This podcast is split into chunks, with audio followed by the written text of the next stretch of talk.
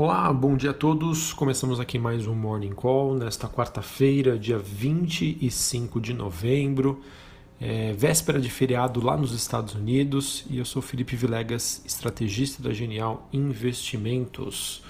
Bom, nesta quarta-feira nós estamos observando as principais bolsas globais operando de lado antes da divulgação, né, hoje, de uma bateria de dados nos Estados Unidos, a ata do Fed e também, como eu já disse anteriormente, as vésperas de um dos feriados mais tradicionais e mais respeitados lá nos Estados Unidos, que é o Thanksgiving, né, o feriado de ação de graças.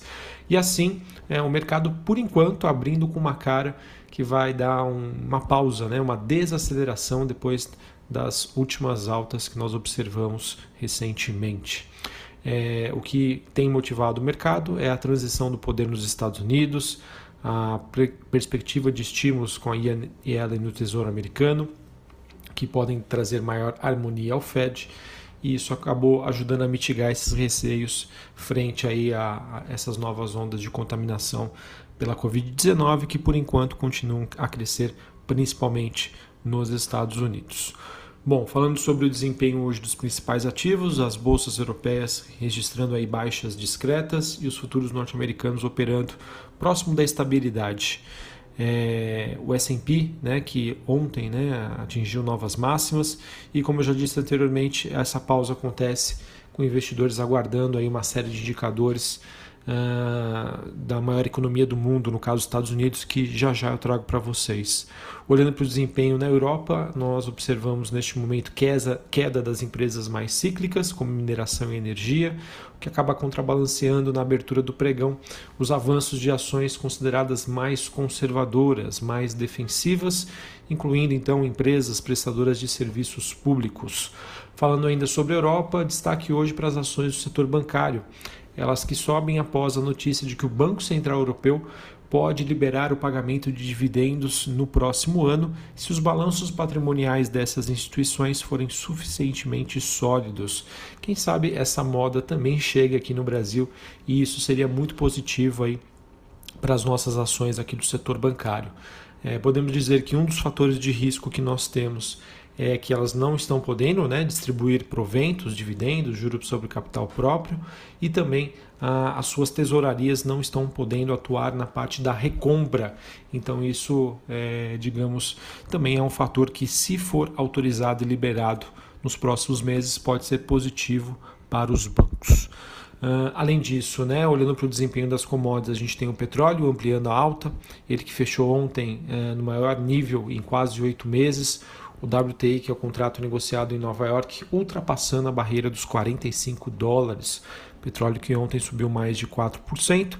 Otimismo aí sobre demanda por conta aí da vacina, o que poderia trazer um novo normal aí é, para o mundo. Uh, e, não, e também nós temos o minério de ferro, ele que opera, opera não, né? Fechou próximo da estabilidade com metais industriais é, entre altas e baixas na Bolsa de Londres. Beleza? Bom, uh, como eu já disse para vocês, hoje acho que o grande destaque do dia fica por conta da agenda de indicadores lá nos Estados Unidos, por conta do feriado nos próximos dias. É, acredito que eles anteciparam toda a agenda da semana para essa quarta-feira. Então hoje, fiquem atentos, né? 10 e meia da manhã, pedidos de seguro-desemprego, estoques no atacado, pedidos de bens duráveis e o PIB analisado lá nos Estados Unidos. Ao meio-dia, nós temos dados de renda pessoal, sentimento da Universidade de Michigan, vendas de casas novas e gastos pessoais. E às quatro da tarde, o FONC, que é o Comitê de Política Monetária, divulga a ata da sua última reunião realizada agora no mês de novembro. Tá? Então, uma agenda muito pesada de indicadores. Acredito que os principais uh, sejam né, das 10h30 e do meio-dia. Não sei se talvez essa ata do FONC aí venha, venha trazer tanta pressão para o mercado. Tá? Então, 10h30 da manhã e meio-dia, principalmente para quem uh, opera mini índice, mini dólar, pode ser um, dois horários aí de grande volatilidade. Aqui no Brasil, às 8 horas da manhã, nós temos dados de construção e confiança do consumidor e às 9h30 dados sobre conta corrente, investimento estrangeiro direto. Às duas e meia da tarde, além do Banco Central divulgar o seu fluxo cambial semanal, também será divulgado o total da dívida federal referente ao mês de outubro. Tá? Então, digamos que o calendário macroeconômico está bem pesado. Uh, vamos lá. Em relação ao Noticiário Brasil, uh, as últimas notícias que nós temos é com o governo ainda discutindo como ele vai buscar uma viabilização para a criação do renda cidadã.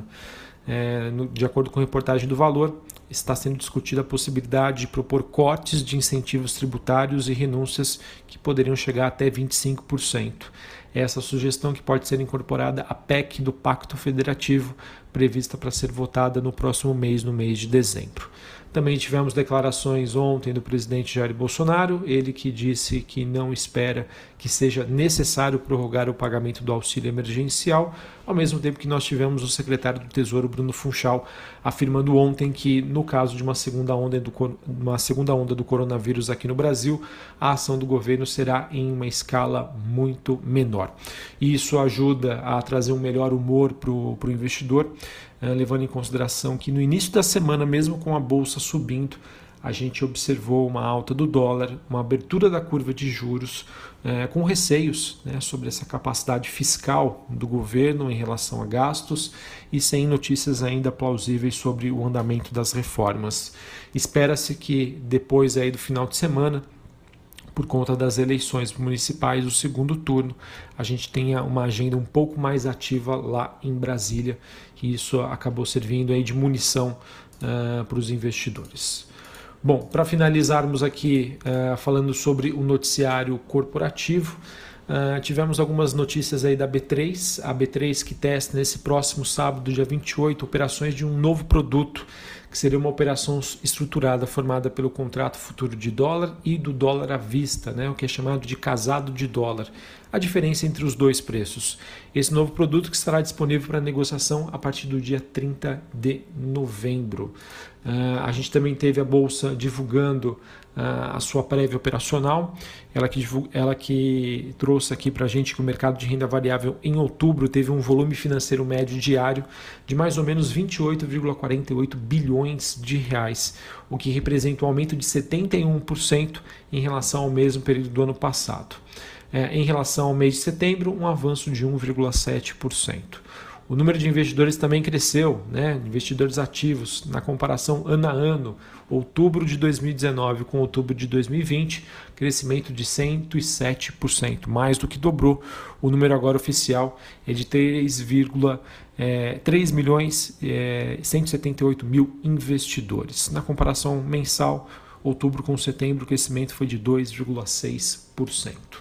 Também tivemos a Notre Dame Intermédica, ela que por meio da sua subsidiária, a Clinipan, ela fechou ontem a aquisição de 100% do, do capital do Grupo Hospitalar de Londrina. Pela operação, a empresa vai desembolsar 170 milhões de reais que serão pagos à vista. O Grupo Hospitalar Londrina ele opera um complexo de duas unidades de alta complexidade, eh, envolvendo os hospitais Pais Leme e Bela Suíça é, dos quais 200, dos 248 leitos, 83 são de, de UTI. É, segundo informações da própria Notre Dame, o grupo teve um faturamento líquido de 135,2 milhões de reais em 2019, é, ou seja, né, faz parte aí do plano da, Notre Dame Intermédica de aquisições para crescimento inorgânico. Uh, a gente também teve notícias da AS Brasil, né, a antiga AES Tietê, Tiet 11.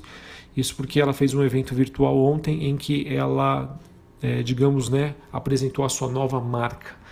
É, é um movimento que se iniciou nos Estados Unidos, né, o grupo AES, e o Brasil foi o primeiro então a assumir esse novo posto. A empresa deixa de lado o nome AES Tietê para se chamar AES Brasil. Acredito eu, muito provavelmente deveremos observar nos próximos meses né, uma mudança no código de negociação da Bolsa. Tá? Mas por enquanto só mudou o nome para AES Brasil. A AES Brasil que também está de olho na perspectiva de crescimento uh, da presença de consumidores de menor porte no ambiente de livre comercialização de energia e por conta disso ela lançou uma plataforma digital. Digamos que os projetos estão bem interessantes para nova, né, AES Tietê que passou a se chamar AES Brasil ela que também tem investido bastante na parte de energia limpa e energias renováveis. Uh, bom, tem uma matéria no Valor dizendo sobre o leilão de torres da Oi, que acontece amanhã. Até o momento a proposta é, única que tem é da Highline de 1 bilhão de reais. Vamos ver se tem mais alguma coisa e acho que é isso, tá? Essas são então as principais é, notícias do dia.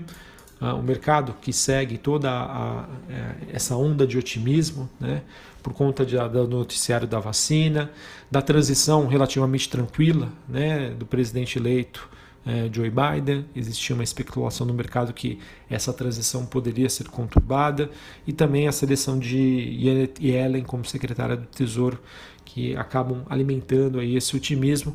A Yellen, né, que deve restaurar as relações do Fed após os, os atritos recentes e também por conta da expectativa de que possa ser anunciado um pacote aí fiscal, digamos, é, mais generoso. Então isso acabou animando bastante os investidores ontem e esse otimismo aí, por enquanto, tem uma pausa, como já disse, agenda pesada e o feriado lá nos Estados Unidos batendo na porta. Um abraço a todos, uma ótima quarta-feira, até mais. Valeu!